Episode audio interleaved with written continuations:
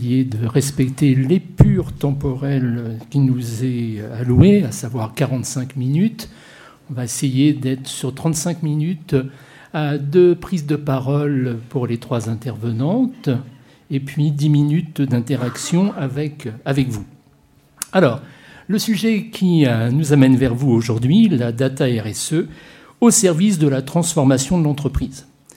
Alors, la data, les données RSE, ce matin, j'animais euh, table ronde du programme ProDurable sur le reporting euh, à l'heure des choix stratégiques pour l'Europe. Et ce que j'ai trouvé tout à fait frappant, c'est que les différents intervenants, il y avait là euh, Salvatore Serraval du euh, Commissariat général au développement durable, il y avait Philippe Sawati de Mirova, il y avait Grégoire Chauvière-Le Drian de la Banque européenne d'investissement, Sébastien Mandron pour Worldline et administrateur du C3D, et enfin Mélodie Miranda d'AFNOR, les cinq ont beaucoup insisté sur l'importance de la donnée.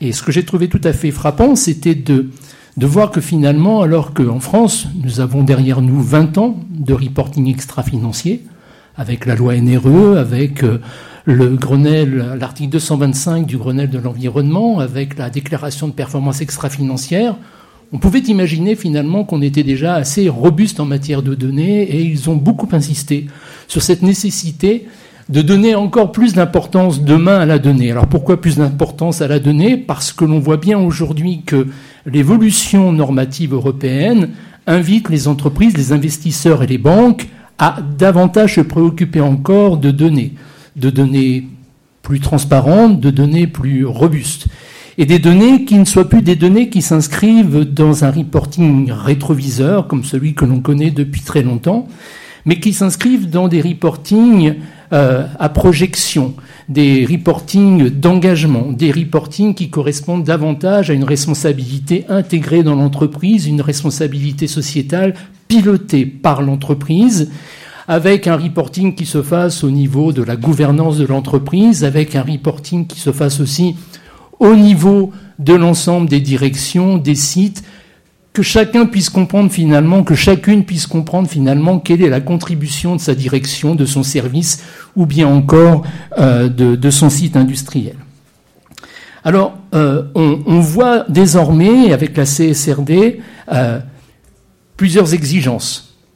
Implication accrue de la gouvernance, analyse de double matérialité, au-delà des risques financiers, tels que le souhaite pour le moment l'IFRS avec ASBB, on voit que pour l'instant, il n'y a que les risques finalement qui affectent le modèle d'affaires de l'entreprise qui comptent. En revanche, en Europe, on veut prendre également en compte l'impact. On a des KPI associés aux risques et aux impacts que je viens d'évoquer, qui doivent être pilotés, qui doivent s'inscrire dans des trajectoires objectivées et qui doivent faire euh, l'objet, effectivement, comme je l'évoquais précédemment, eh bien, de la meilleure des robustesses. Alors, cette, euh, cette donnée aujourd'hui, donc, elle devient indispensable pour que les entreprises puissent montrer la sincérité de leur euh, trajectoire et la mise en œuvre de ces trajectoires. elle devient de ce fait un puissant levier de transformation à l'heure de la transition écologique énergétique à l'heure de la sobriété à laquelle les entreprises sont invitées, on entre véritablement aujourd'hui non plus dans ce reporting annuel, un peu passif finalement, mais un reporting qui va se faire à des séquences beaucoup plus courtes et qui vont faire l'objet d'interactions, comme j'ai évoqué, avec euh, la gouvernance de l'entreprise ainsi que, l'ensemble des différentes directions. Ce que nous allons voir avec les intervenantes du jour, c'est comment déjà certaines entreprises utilisent cette donnée au-delà euh, de l'obligation réglementaire euh, de, reporting et au-delà aussi de l'aspect quelquefois cosmétique que peut revêtir des rapports RSE afin de travailler sur l'image de l'entreprise. Aujourd'hui, pour parler de ces sujets, nous avons Clémentine Fischer, qui est Head of ESG Integration and Philanthropy au sein du groupe AXA. Nous avons Isabelle Demomont, directrice RSE, gestion des produits et réglementations chez Kersia. Et nous avons euh, Solène Garcin-Charcossé qui dirige la business line RSE de Tenaxia. Je vais peut-être euh, vous demander, chacune, mesdames, de bien vouloir sommairement présenter vos entreprises et puis après nous rentrerons dans le vif du sujet. Bonjour, donc moi je suis Clémentine Fischer, je travaille pour AXA, donc un assureur. On a plusieurs activités, à la fois on assure les biens, les services, hein, les entreprises, les activités, euh, les infrastructures, et aussi on investit de l'argent, donc on fait vraiment partie du, secteur, hein, secteur financier, on investit les primes euh, pour être qu'elles soient disponibles pour pouvoir euh, les verser à nos clients en cas de, en cas de dommage. Voilà les grandes activités euh, d'AXA. Par ailleurs, on fait aussi du conseil, on accompagne les entreprises avec lesquelles on travaille, qu'on assure pour les aider, notamment sur plus de vertu, dans, plus de durabilité pour leur, pour leur business model. Clémentine, merci. Solène? Donc Solène Garcin-Charcosset, moi je suis la directrice de la business line RSE chez Tenaxia. Donc chez Tenaxia, on est éditeur de logiciels et cabinet de conseil sur les sujets HSE, RSE et ESG, c'est-à-dire pour les sujets qui nous concernent. On accompagne les entreprises depuis la définition d'une stratégie RSE, le pilotage de la donnée via le logiciel de reporting et la valorisation des informations via les rapports RSE réglementaires euh, ou volontaires. Et puis côté ESG, donc on travaille avec les sociétés de gestion qui veulent piloter la donnée de leurs investissements et donc qui euh, utilisent aussi notre logiciel pour aller collecter ces informations auprès de leur participation. Voilà. Merci beaucoup. Isabelle. Et donc Isabelle de Momont, donc je suis la directrice réglementaire et RSE depuis 4 ans, réglementaire depuis 30 ans du groupe Kersia. Euh, donc nous, on est le spécialiste de la sécurité des aliments. On fabrique des produits de nettoyage et désinfection pour les fermes, les agriculteurs et pour les entreprises agroalimentaires. On est un groupe international présent dans 120 pays avec plus de 60 entités légales à gérer et dans lesquelles il faut collecter de la data. 2000 employés dans le monde, dont 400 en France. Nous étions non soumis à la DPEF, mais nous devenons soumis à la CSRD et à la taxonomie avec le référentiel des produits chimiques. Euh, petite particularité, le groupe appartient aujourd'hui à un fonds d'investissement, donc on est sous actionnariat financier, mais avec l'ensemble des salariés qui sont actionnaires du groupe à une certaine hauteur. Euh, et puis, on a été la première entreprise française à bénéficier d'un financement lié à nos engagements et à nos résultats euh, RSE. Merci beaucoup pour ce tour de table. Solène, je vais te demander de, commencer euh, à, prendre la parole afin de nous donner euh, la vision euh, du cabinet de conseil et de l'éditeur de logiciels quant à l'usage des datas qui participent étroitement à la transformation de l'entreprise. Oui, la, data, c'est vraiment le sujet clé. pour ceux qui étaient là ce matin, nous, faisons tous les ans une, étude sur euh, les pratiques de reporting et rapports RSE. Ça fait dix ans maintenant. Euh, on était sur la troisième édition en partenariat avec Euronext et donc avec un scope européen. Et euh, ce qu'on constate dans cette étude, c'est que le sujet de la data reste le sujet clé des entreprises sur lesquelles tous les ans, elles ont besoin de continuer à travailler. Continuer à travailler parce que elles-mêmes en interne ne sont pas forcément satisfaites des, indicateurs qu'elles suivent, mais aussi parce que ce sont sur euh, les sujets des indicateurs que les organismes tiers indépendants font le plus de retours, le plus de, commentaires sur la pertinence de l'indicateur, sur la robustesse de l'indicateur, sur la fiabilité de l'indicateur. Euh, donc c'est vraiment le sujet clé pour les entreprises aujourd'hui. L'étude, pour vous resituer rapidement, on, l'a fait donc euh, au niveau européen. On avait 65% d'entreprises françaises, 9% d'italiennes et 8% euh, issues du, Benelux. Euh, on avait 75 entreprises répondantes dont on a analysé les questionnaires et avec une majorité de gros groupes. Ce qu'on constate effectivement, hein, c'est que euh, les entreprises sont, vraiment en train de travailler sur ces sujets d'indicateurs. On a encore beaucoup d'entreprises qui nous déclarent avoir plus de 5 indicateurs par risque, euh, plus de 5 KPI par risque à piloter. Sachant qu'on a entre 10 et 15 risques, euh, vous voyez le nombre de KPI que cela fait, surtout quand il faut les remonter derrière au COMEX, au CODIR pour prendre des décisions, il y a beaucoup trop d'indicateurs.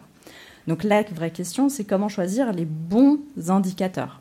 Qu'est-ce qu'un bon indicateur clé de performance? Donc tu parlais Bertrand de, la vision rétroviseur. Alors c'est vrai qu'on a les indicateurs hein, qui permettent de constater une performance passée. Donc là c'est vraiment où en était euh, mon entreprise, où j'en étais jusqu'à maintenant. Mais il y a aussi maintenant vraiment la question, et c'est vraiment le sujet de la CSRD beaucoup plus que de la DPEF, c'est quel est mon indicateur du futur pour piloter ma performance, pour piloter la, où je veux aller, et derrière pouvoir suivre aussi une trajectoire.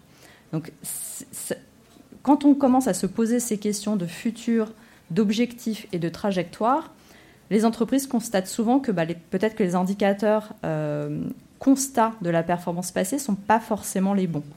Euh, je, citais l'exemple ce matin, euh, quand on parle d'engagement des salariés, un bon indicateur de performance, c'est l'ancienneté. Effectivement, si on a une bonne ancienneté, ça veut dire qu'on a été performant sur l'engagement des salariés. Maintenant, si on veut se fixer un objectif d'amélioration, une trajectoire, est-ce qu'on va vraiment vouloir se fixer un objectif sur l'ancienneté d'un salarié, sur une trajectoire d'ancienneté? Ben, Ça n'a pas forcément de sens. Donc la question de l'indicateur, finalement, a à reposer pour se dire bah, comment finalement je pilote mon engagement? C'est peut-être pas le même indicateur que celui que je mettais en avant jusqu'à maintenant dans la DPEF et une vision rétroviseur. Donc ça, c'est vraiment le premier point, c'est la pertinence de l'indicateur.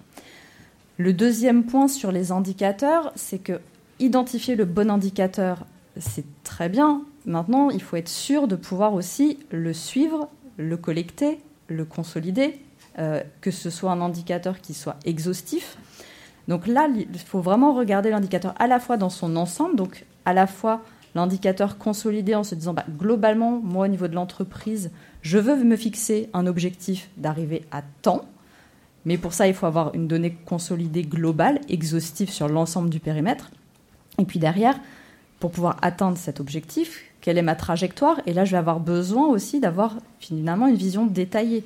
Où est-ce que j'ai des entités qui sont peut-être meilleures, d'autres qui sont moins bonnes, sur laquelle je vais devoir mettre plus d'accent pour améliorer globalement. Est-ce que en améliorant 2% à telle entité, c'est pas moins efficace qu'en améliorant 1% à telle autre en fonction de la taille de l'entité?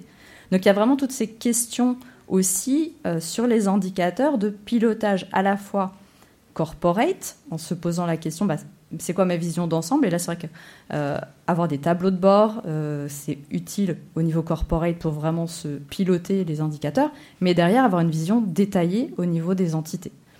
Donc c'est vrai que pour ça, quand on est sur un groupe qui commence à avoir une certaine taille, pouvoir piloter la donnée de manière fiable, traçable, exhaustive, ça devient indispensable. Et c'est vrai que c'est aussi euh, l'avantage d'avoir un outil de reporting pour faire ce type de, travail.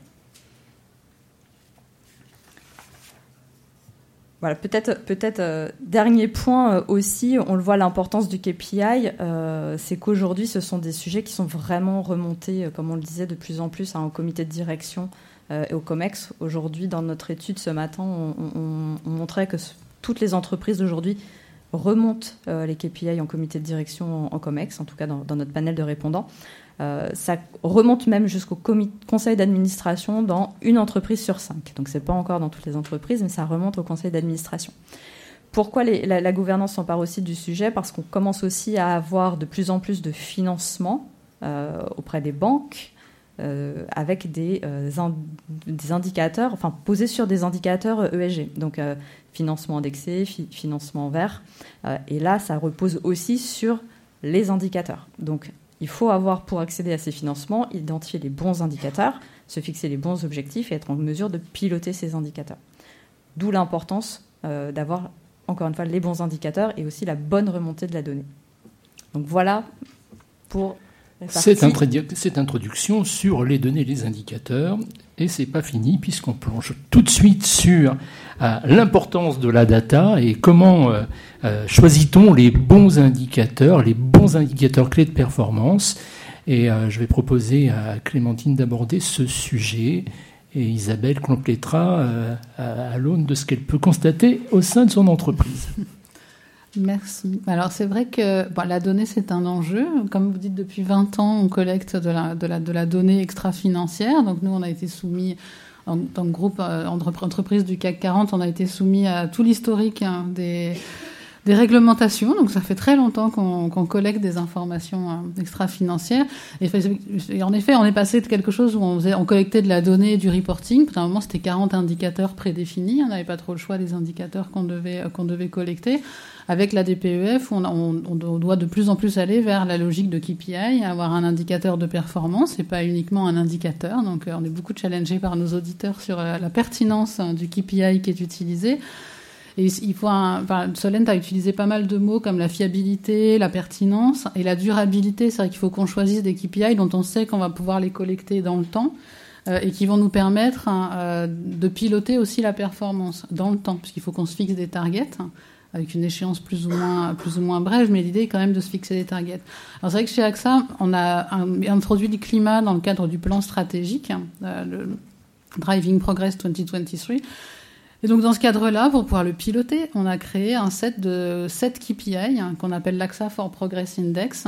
Donc on a deux KPI sur nos investissements, les investissements verts et euh, l'empreinte carbone de nos investissements, deux KPI sur l'assurance avec le chiffre d'affaires Green Business et un autre chiffre d'affaires sur le nombre de clients sur euh, protection inclusive. Et on a deux autres KPI qui sont sur nos opérations internes nos opérations internes, c'est notre propre empreinte hein, CO2 et aussi euh, le fait de, sensibiliser l'ensemble de nos salariés aux enjeux du climat, donc avec un objectif de 100% de nos salariés formés. Et en transversal, pour avoir l'ensemble des enjeux, on a euh, le DGSI, qui pour nous est un indicateur intéressant en termes de pilotage extra-financier, parce qu'il balaye vraiment tous les sujets il nous permet de nous remettre en cause et de nous challenger un peu tous les ans, parce qu'il y a toujours des nouveautés dans le DJSI. Pour ceux qui le remplissent, vous voyez de quoi je parle. Et, euh, donc, ça nous permet de rester toujours euh, à la pointe, non seulement sur les sujets climat, mais plus largement sur l'ensemble des sujets ESG, y compris euh, ressources humaines, éthique, etc. Comment on transforme un peu. Ce que je note donc des KPI qui sont quand même très très marqués, très orientés business. On est vraiment là sur la corrélation euh, des euh, thématiques environnementales que vous venez d'évoquer et le business de l'entreprise. Exactement. C'était un peu le challenge aussi, c'est que la RSE euh, devienne non seulement l'objet des opérations internes, mais que ça devienne aussi l'enjeu du business. Alors c'est vrai que la finance, on est un petit peu poussé aussi par les réglementations. Hein. Le ESG est très important dans le monde de la finance. On est très challengé pour financer la transition et aller vers euh, les investissements verts, etc. Mais donc du coup, on a beaucoup commencé par là et maintenant c'est le, plutôt notre métier d'assureur hein, qui devient de plus en plus aussi l'objet euh, de KPI et de, et de, hum, considération ESG. E Merci beaucoup. Merci beaucoup, Clémentine. Euh, qu'en est-il chez Kersia, Isabelle? Alors chez Kersia, on était dans un contexte différent parce qu'on n'avait pas d'obligation réglementaire et quand on a démarré euh, la démarche, on a euh, démarré une démarche RSE euh, dans l'idée de transformer le groupe. Hein. On est dans le domaine de la chimie, dans le monde de la chimie, on sait que demain on ne pourra plus proposer les mêmes solutions, qu'on doit aller vers des solutions plus safe. Et donc on a toute une transformation à faire à l'intérieur du groupe. Et euh, la data, pour nous, euh, venant en plus, euh, pour ce qui me concerne, du domaine réglementaire, c'était forcément au départ l'idée de construire un socle solide. C'était pas l'idée de reporter, hein, parce qu'on n'avait pas d'obligation particulière. C'était d'avoir pour moi, pour nous, pour le COMEX, qui, qui, pilote ce projet avec moi, une, une vision très fiable, très robuste de là où on en était, pour construire un socle et pour pouvoir ensuite progresser et se transformer petit à petit grâce à des KPI qui, qui nous parlent euh, dans notre, dans notre quotidien. Alors on a démarré, euh, on a fait les erreurs de, débutants, bien évidemment. J'ai démarré avec tout un tas d'indicateurs. Euh, il y en avait beaucoup trop. il me l'avait dit, hein, chez Tenaxia, mais j'avais insisté. Donc on avait beaucoup, beaucoup trop d'indicateurs, beaucoup trop de KPI. Et, et donc au bout d'un an, on s'est aperçu que nos filiales de partout dans le monde, elles avaient bien du mal à répondre à nos questions, elles ne comprenaient pas forcément. Donc on a très vite recentré de manière à être compris par tout le monde. On s'est aperçu aussi qu'il fallait systématiquement avoir, il fallait pas faire un reporting euh, annuel, simplement une collecte annuelle pour se faire plaisir et pour avoir de la data, mais qu'il fallait avoir des questionnaires qui soient euh, faits tous les mois euh, pour que l'ensemble de nos contributeurs de partout dans le monde, de partout, quelle que soit leur fonction, ils s'habituent aussi à répondre à ce type de questions. Et si au départ ils savent pas répondre à la question euh, c'est quoi votre pourcentage d'énergie renouvelable, eh bien au fur et à mesure, au bout de 2, 3, 4, 5, 6 mois où ils ne peuvent rien mettre dans la case, ils finissent par se dire bah, peut-être que je pourrais quand même demander à mon fournisseur d'énergie euh, ce qu'il en est. donc on, a découvert petit à petit que l'ensemble de nos filiales euh, s'appropriaient la data, et avait envie de fournir de la data de plus en plus performante. Et c'est sur cette base qu'on a pu construire l'ensemble de nos objectifs, de nos trajectoires derrière, euh, qui euh, aujourd'hui sont associés à des stratégies, vision, climat, etc.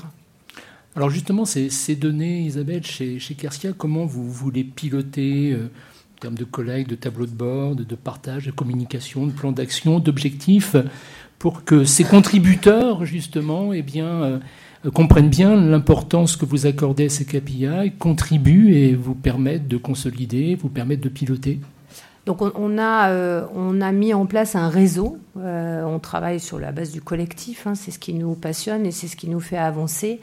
on a mis en place un. Il n'y a pas de service RSE avec 10 personnes. Il y, a un, réseau de gens passionnés et qui ont envie de s'investir. Donc on a 150 contributeurs sur 2000 euh, employés aujourd'hui. C'est un groupe qui grossit euh, avec euh, des acquisitions régulières.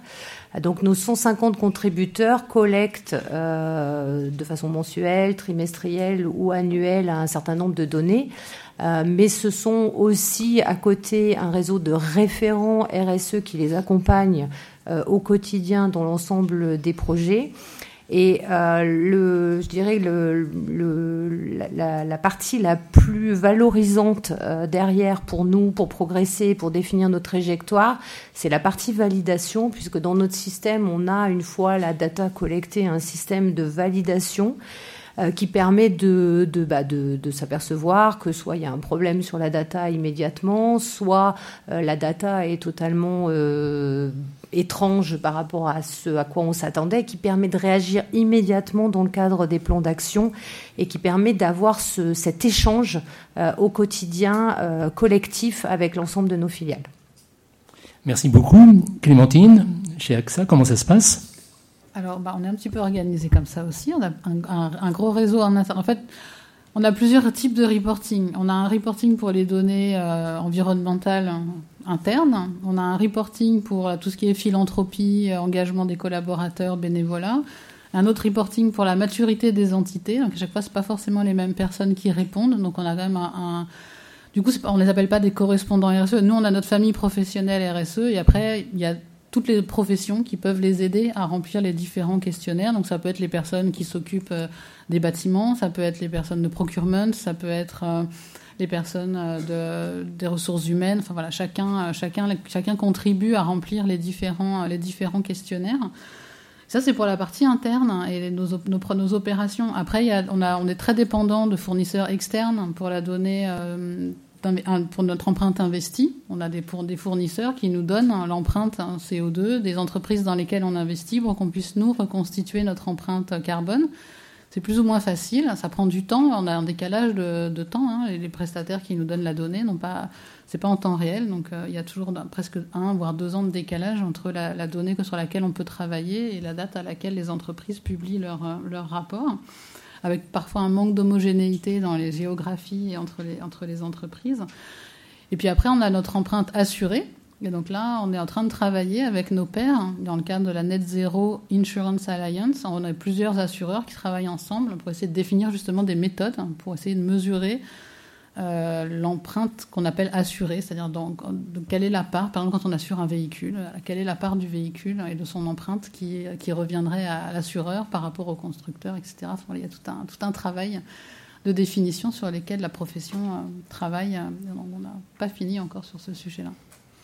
Donc on voit dans les deux entreprises un mode de fonctionnement à peu près identique. On voit également euh, que chez, AXA, depuis de nombreuses années, vous, vous êtes là aussi pour évaluer euh, la maturité des différentes entités sur les questions RSE.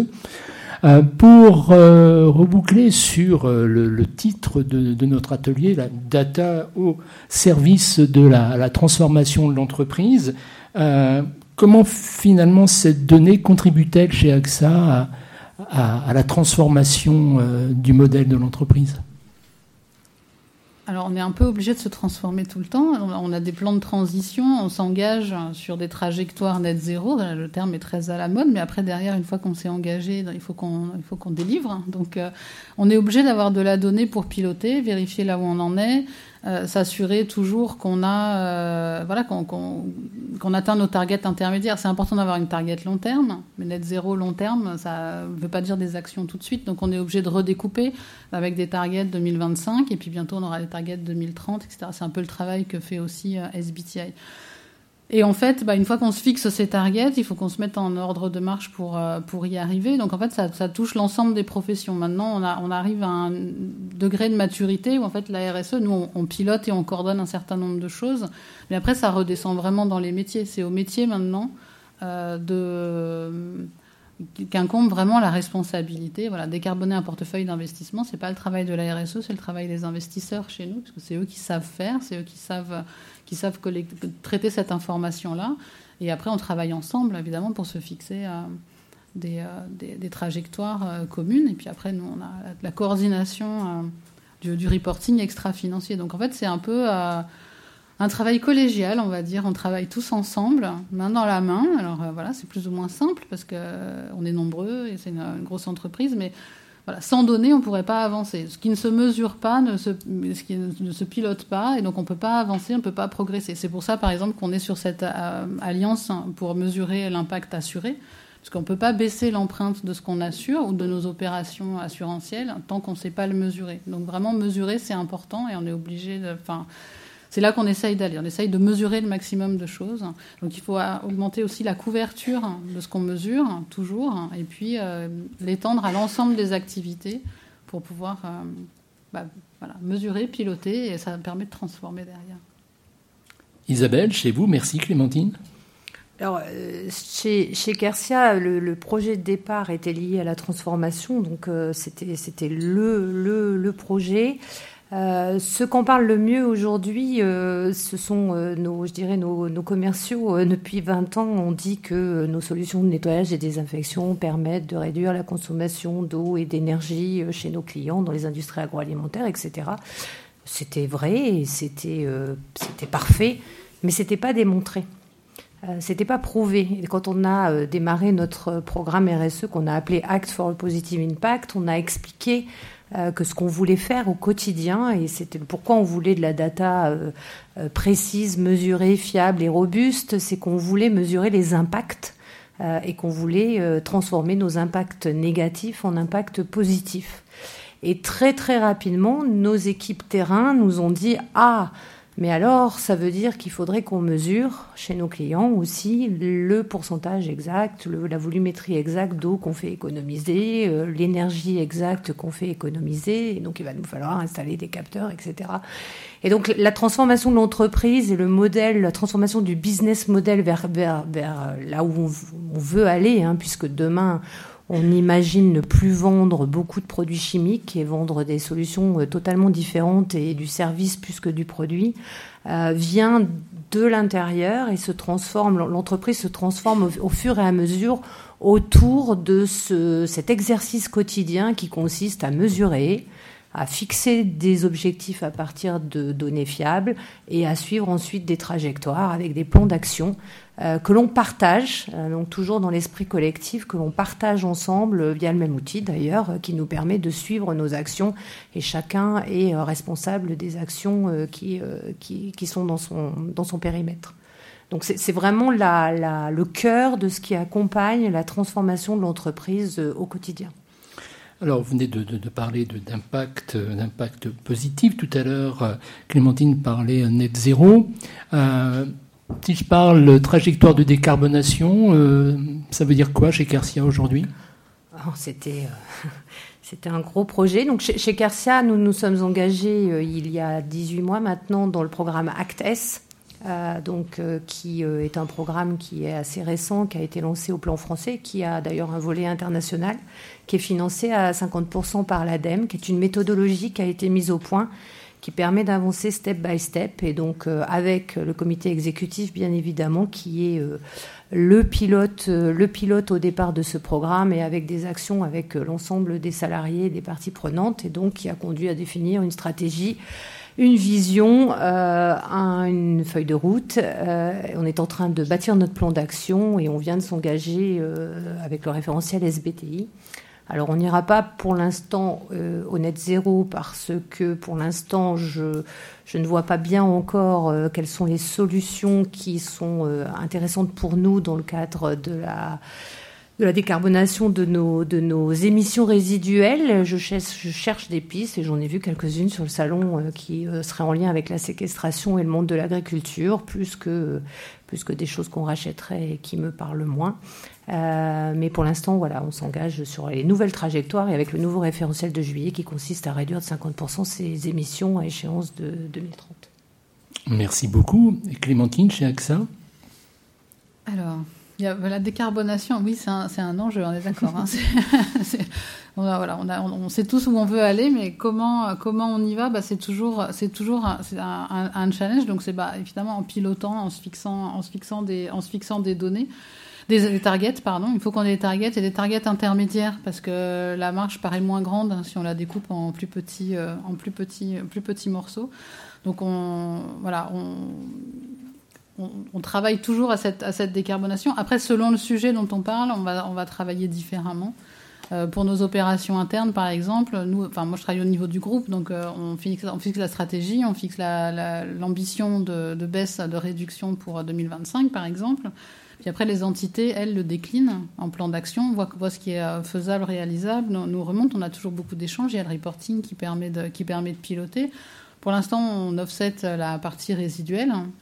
Euh, voilà, en espérant qu'un jour on arrive à ne plus avoir de parties résiduelles et de faire de l'absorption. Après, sur les investissements, ben, il y a à la fois euh, décarboner notre portefeuille d'investissement, donc progressivement investir dans des entreprises qui sont moins carbonées ou accompagner les entreprises dans lesquelles on investit sur leur trajectoire de décarbonation.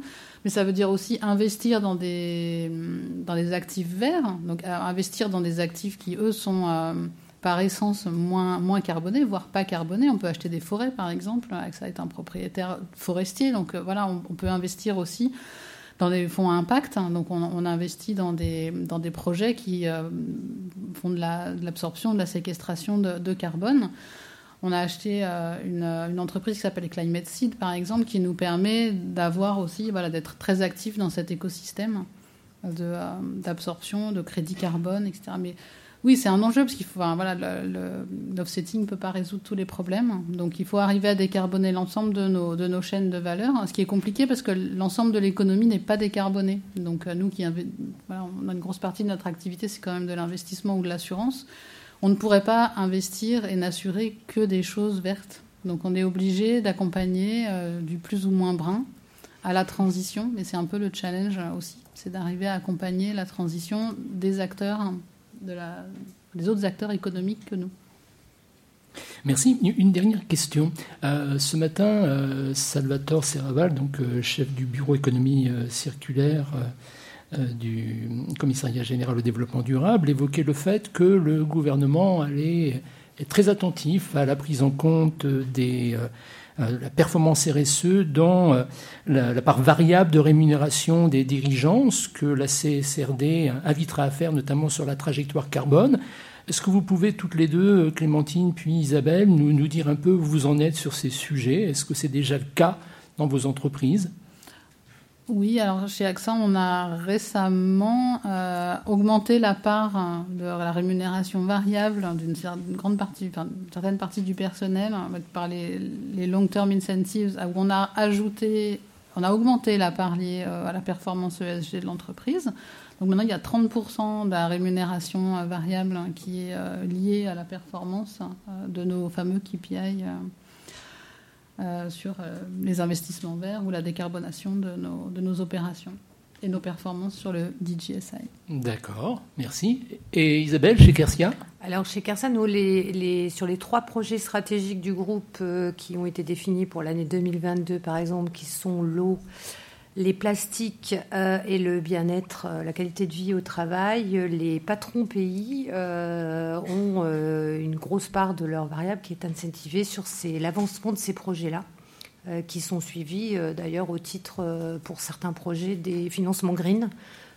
donc on, on, a, incentivé les patrons pays et l'ensemble des salariés du groupe depuis deux ans euh, donc on a en général chaque salarié a cinq euh, objectifs euh, à, remplir, dont un objectif personnel et en général quatre autres objectifs. Et sur les quatre autres objectifs, on a demandé à ce qu'il y ait un objectif RSE qui est discuté avec le salarié. C'est le salarié qui choisit son objectif. Alors ça peut être des choses très basiques euh, liées au papier euh, dans sa vie quotidienne au bureau ou à l'énergie, etc. Mais c'est discuter avec le manager et c'est le salarié qui, pour l'instant, choisit son, objectif. D'accord. Bah, très intéressant. Euh, très opérationnel. Solène, avant de, de faire un, une dernière intervention sur les principaux défis de la future CSRD pour pour toutes les entreprises en général que tu nous, évoqueras, euh, Clémentine et Isabelle nous évoqueront les défis qui concernent leurs propres entreprises. Est-ce que tu souhaites faire un commentaire sur les interventions euh, de Clémentine et Isabelle? Oui, effectivement, ce qu'on voit hein, vraiment euh, au sein de ces interventions et ce qu'on voit aussi nous tous les jours avec avec nos clients, c'est que les, sujets de la data, comme on le disait en, en, introduction, sont vraiment au cœur de la transformation de l'entreprise. Sans data, sans données, euh, il est euh, très très compliqué de, transformer l'entreprise parce qu'on ne sait pas sur finalement quels sont les sujets sur lesquels on, a besoin de transformer l'entreprise, quels sont les axes à prendre aussi, euh, sur quelle thématique précisément, et puis sur quel périmètre aussi. donc disposer d'une donnée fiable, d'une donnée robuste, exhaustive, c'est vraiment indispensable pour transformer l'entreprise. C'est une des étapes primordial pour euh, aussi prendre des stratégies, des engagements euh, qui soient pertinentes. Et puis aujourd'hui, on, peut-être on, en reparlera dans, la conclusion, mais c'est aussi l'attente des parties prenantes d'avoir des données robustes. Aujourd'hui, on ne peut plus se, permettre de publier des informations, des engagements, des, bonnes actions sans données robustes. ça n'a plus de, crédibilité, même dans des rapports RSE volontaires. Alors d'un mot, euh, pour, euh, pour Tenaxien, en tant qu'éditeur de solutions logicielles et cabinets de conseil, les, grands défis que pose la CSRD euh, selon toi alors, les grands défis que, pose la CSRD, dans un premier temps, déjà, c'est d'attendre les documents pour savoir ce mhm. qu'on va publier. Patience. Donc ça, je pense que quelques semaines. C'est ça. Toutes les entreprises euh, attendre avec impatience le mois de novembre pour voir ce que va sortir euh, les frags. Euh, mais en, dehors de ça, le, vrai défi, ça va vraiment être de pouvoir collecter toutes ces informations, disposer de la donnée, parce que ça va être des, informations dont les lecteurs, notamment les investisseurs, vont se servir pour décider s'ils vont investir ou non dans les entreprises. C'est l'objectif hein, de, l'Europe sur ces réglementations.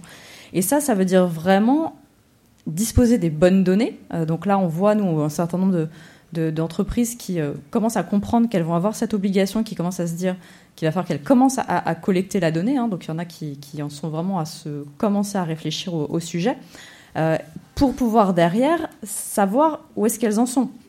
Parce que c'est pas parce qu'on a de la donnée qu'on sait si on est bon, pas bon, parce que les investisseurs, eux, pourront comparer. Donc là, ça va être aussi un vrai sujet, c'est d'essayer de rapidement euh, essayer de, trouver de l'information pour pouvoir se comparer, pour pouvoir s'améliorer, mettre en place les plans d'action derrière.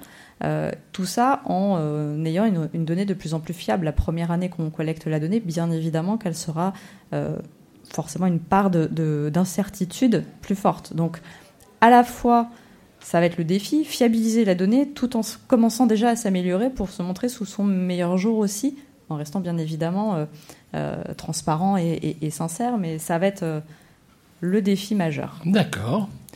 Isabelle, pour, euh, pour vous, pour Kersia, qu'est-ce que vous voyez comme défi majeur posé par la CSRD Alors déjà, j'espère avoir compris Euh, c'est mon défi. Ça a été mon défi jusqu'à maintenant. C'était pas simple. Euh, ce que j'ai compris, c'est qu'en 2022, j'étais pas vraiment encore concernée, sauf que comme je suis sous fonds d'investissement, euh, mon actionnaire est particulièrement concerné et me demande donc des données que grâce à mon anticipation, je peux lui fournir. Euh, et, mais ils m'en demandent d'autres supplémentaires qui sont euh, liés au référentiel aussi euh, de, notre, activité hein, vis-à-vis de l'activité chimie. donc par exemple, mais c'est quelque chose que nous avions mis en place, d'être capable dans mon portfolio de produits, donc de, mesurer le pourcentage de produits qui répondent aux définitions du référentiel auquel la chimie est soumise. Euh, donc c'était des choses qui étaient en place, qu'on avait anticipées, mais qui, euh, pour une entreprise qui démarrait, euh, pourraient particulièrement être compliquées. Donc ça c'est pour 2022, donc ça se passe globalement bien. Bien évidemment, il y a les émissions de gaz à effet de serre par tonne de produits, il y a l'application des bonnes pratiques, mais si on est très peu certifié, ça pose aucun problème. donc il y a tout un tas d'exigences de, qui sont désormais remontées, qui ne l'étaient pas forcément avant. Euh, qu'est-ce qui va se passer ensuite Si j'ai bien compris, c'est que pour l'exercice ouvert à partir du 1er janvier 2023, euh, je dois m'organiser pour faire un reporting qui cette fois, parce que j'en ai fait un euh, de façon très volontaire, qui est très qualitatif, très avec mon ADN, euh, où j'explique ce que notre groupe fait avec bienveillance et où je parle beaucoup des salariés et des gens qui sont engagés. Et là, on va me faire faire un reporting avec des données très précises, très extra-financières, mais un peu quand même financières, et ça, ça va moins me plaire, c'est sûr. ok. Et Clémentine Alors, bah, comme tout le monde, on attend de pouvoir euh, décrypter l'ensemble, des textes. Je crois que nous, comme on est un investisseur, on a des couches supplémentaires euh, d'exigence. En fait, nous, on est, on est concerné à double titre. La, première raison, c'est que est, grâce à la taxonomie, on a des indicateurs à publier. Et on ne peut pas, il y a des indicateurs qu'on ne peut pas publier si on ne connaît pas l'empreinte des acteurs dans lesquels on investit ou qu'on assure. Donc pour nous, c'est hyper important que cette donnée euh, soit disponible de façon assez standardisée, assez homogène euh, à travers l'ensemble des entreprises pour que nous, on puisse avoir la donnée pour pouvoir après dire si on fait vraiment notre travail d'investisseur vert, etc. Donc euh, voilà, nous on a ce, cet, œil-là d'investisseur où là on veut le maximum de choses, le maximum de données disponibles le plus rapidement possible. Et après on est émetteur aussi, donc parfois on est confronté à un dilemme, c'est-à-dire que oui on a besoin de la donnée, mais parfois on se demande un peu comment on va comment on va faire pour l'avoir. La double matérialité, c'est pas évident. C'est pas forcément le prisme qu'on avait avec la DPEF euh, jusqu'à présent. Donc, mesurer l'impact financier de l'ensemble des problématiques climatiques euh, sur nos activités, ça peut poser des problèmes. Après, on a aussi L'auditabilité, c'est-à-dire qu'on a, nous, on audite déjà nos, rapports, euh, nos rapports environnementaux et la, DPEF, mais là, on va nous demander progressivement une assurance un peu plus forte hein, sur ces données-là. Donc, euh, on essaye de voir comment rapprocher la qualité des données extra-financières des données financières. Donc, on a, on a encore, on renforce encore en fait le, pilotage de la, de la qualité de la donnée pour la rendre la plus, euh, la plus robuste, la plus, la plus auditable possible. Mais ça, c'est en tant qu'émetteur. Voilà. Donc, et les trajectoires, c'est jamais facile non plus hein, de les exprimer euh, clairement, sans dévoiler euh, l'ensemble de la stratégie de l'entreprise, mais en disant suffisamment pour nos propres investisseurs, parce qu'on est aussi une entreprise dans laquelle euh, d'autres investissent. Donc voilà, on a ce, triple regard qui n'est pas toujours simple à, manier. Merci beaucoup. pour votre information, demain, Tenaxia organisera un, un, atelier sur la convergence des données financières et extra-financières. Et puis vous avez là un slide qui vous donne quelques indications sur la présentation des résultats de l'étude dont parlait Solène tout à l'heure. Vous avez la parole. Vous avez des micros à votre disposition. Vous avez une jeune femme qui approche des micros. Y aurait-il des questions? La première est toujours la plus compliquée. Tout le monde se concerte, tout le monde se regarde. Qui va dégainer en premier? Je vois des sourires là-bas. Sourire pour mieux esquiver la question. Oui, une question au fond à droite. À juger. Oui, euh, bah, du coup bonjour, merci pour, euh, euh, la présentation. Moi j'ai juste une question, enfin pour revenir sur deux choses. Euh, d'une part, c'est la collecte de données. Vous en avez parlé tout à l'heure un petit peu, et vous avez parlé d'un, je crois, d'un groupe de référents ou en tout cas de salariés qui renvoient les données. Et je voulais juste avoir un peu plus d'informations sur la manière de collecter ces données, si c'est seulement via des questionnaires ou si c'est d'autres types d'outils, voir si des outils existent pour euh, collecter des données. Et je pense que pour AXA, je suis désolée, je crois. Enfin, en tout cas, vous aviez parlé d'un décalage entre le moment où vous receviez les données et le moment où ils étaient collectés. Je crois qu'il était d'un à deux ans. Et du coup, c'était aussi pour euh, savoir quel est l'impact de ce décalage qui est quand même énorme sur, euh, bah, je sais pas, votre, euh, enfin, comment vous, comment vous vous adaptez à ça pour être vraiment sûr qu'au moment où vous faites soit vos reportings, soit vos plans d'action, c'est encore en accord avec la donnée qui date d'il y a deux ans. Alors oui. Juste, je réponds très vite à ça. Après, je vous laisse répondre sur comment on collecte.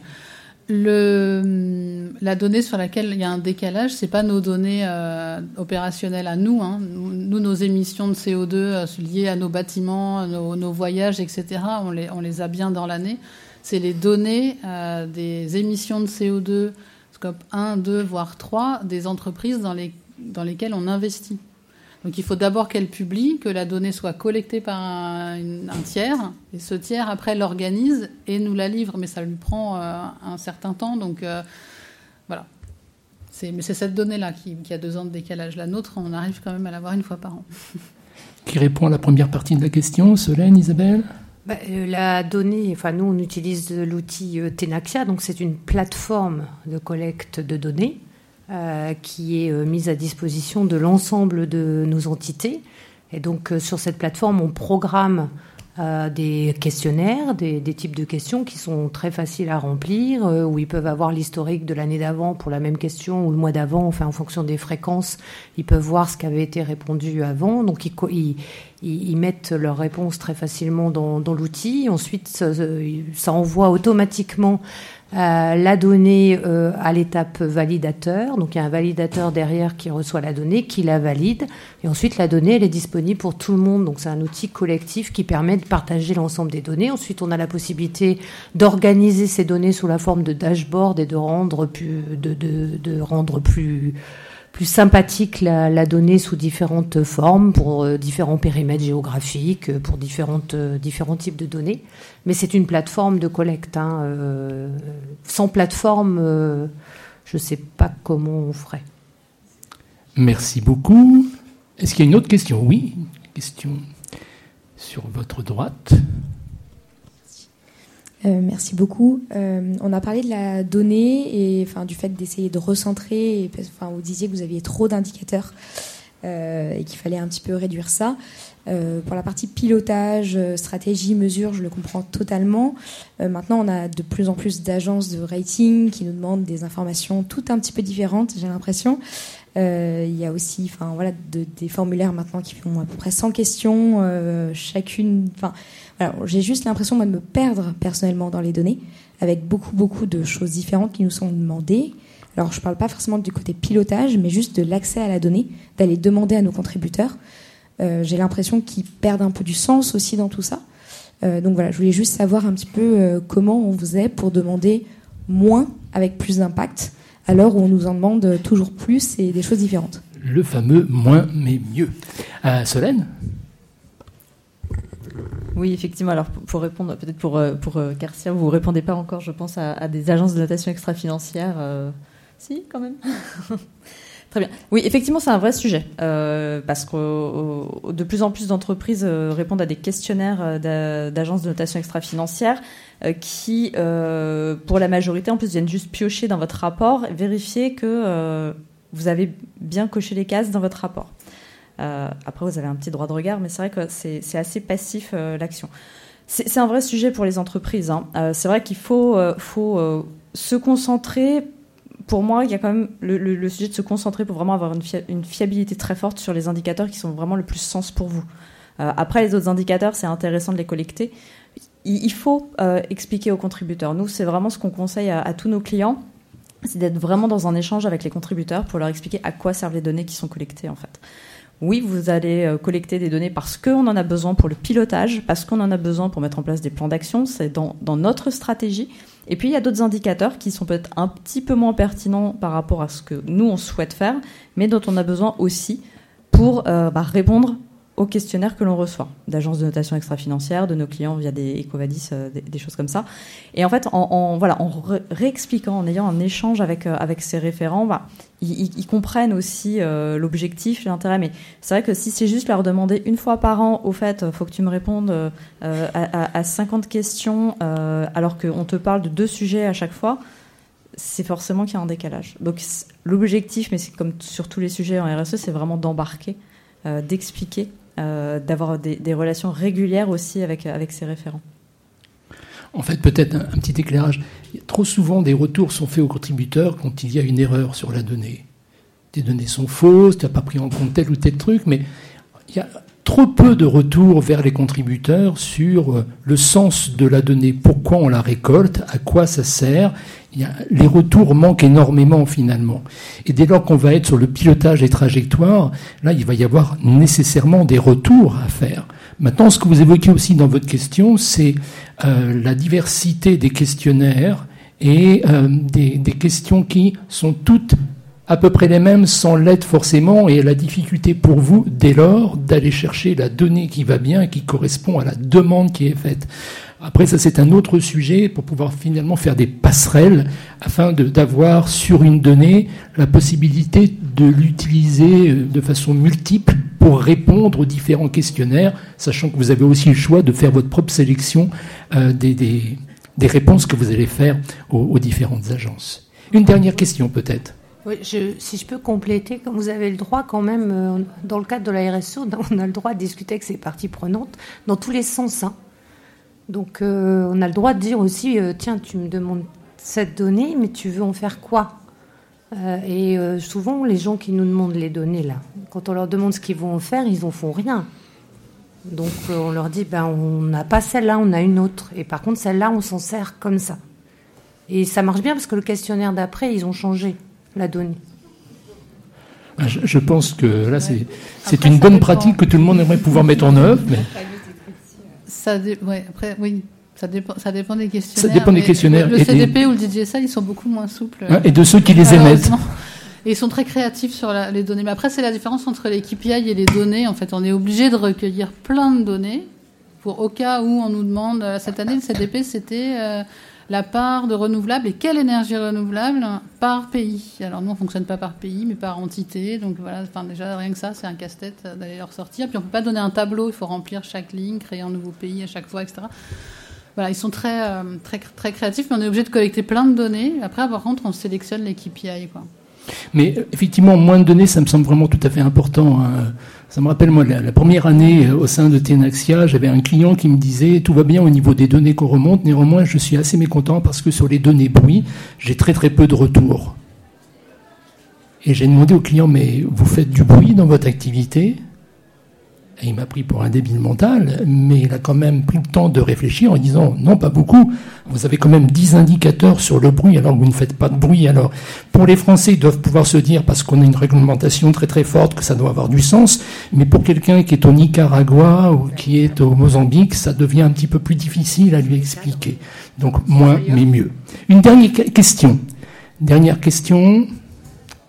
Non, eh bien, il me reste à, à remercier nos, trois intervenantes et vous remercier d'avoir assisté à cet atelier.